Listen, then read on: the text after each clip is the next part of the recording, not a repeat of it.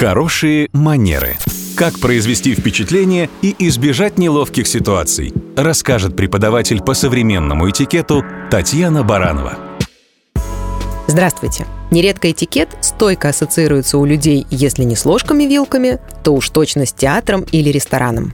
И мало кто задумывается, что хорошие манеры касаются еще и всех участников дорожного движения, особенно автомобилистов – я не буду сейчас говорить о прилежной парковке или движении преимущественно в правом ряду, если он свободен. Я хочу обратить внимание водителей на то, что нервничать, злиться за рулем и сопровождать это различными жестами и ругательствами однозначно легче, чем держать свои эмоции под контролем. Однако помните, что тем самым вы портите настроение прежде всего именно себе.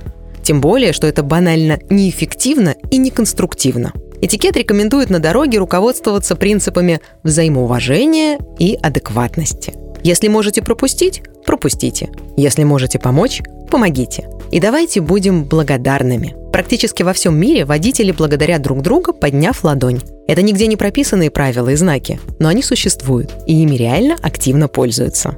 Так что лучше в любой стране, на любой дороге оставаться не просто участником дорожного движения, а именно человеком, от этого иногда даже может зависеть чья-то жизнь.